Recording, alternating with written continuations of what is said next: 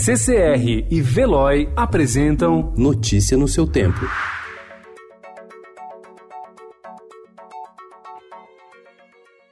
Olá, sejam todos muito bem-vindos. Hoje é segunda-feira, dia 6 de janeiro de 2020. Eu sou o Cadu Cortês e ao meu lado Adriana Simino. E estes são os principais destaques do jornal O Estado de São Paulo. Iraque exige saída de tropa dos Estados Unidos. Irã rompe pacto nuclear. Medidas foram resposta ao assassinato do general iraniano em Bagdá na sexta-feira, ordenado por Donald Trump.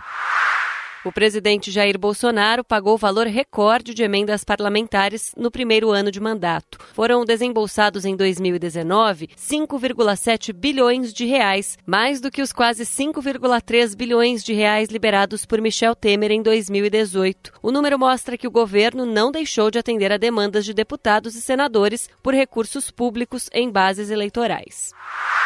Caixa Econômica Federal prepara a primeira oferta de ações do governo de até 60 bilhões de reais. Apoiado pelo ditador Nicolás Maduro, o deputado Luiz Parra, rival de Juan Guaidó, autoproclamou-se ontem presidente do parlamento da Venezuela. A oposição denuncia um golpe de Estado parlamentar.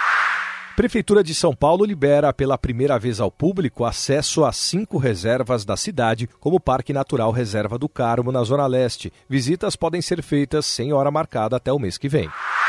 Redação da FUVEST debate papel da ciência. Gilmar Mendes lidera ranking de habeas corpus. O novo Papa, John Malkovich, é a estrela da série do italiano Paulo Sorrentino, que estreia no dia 13.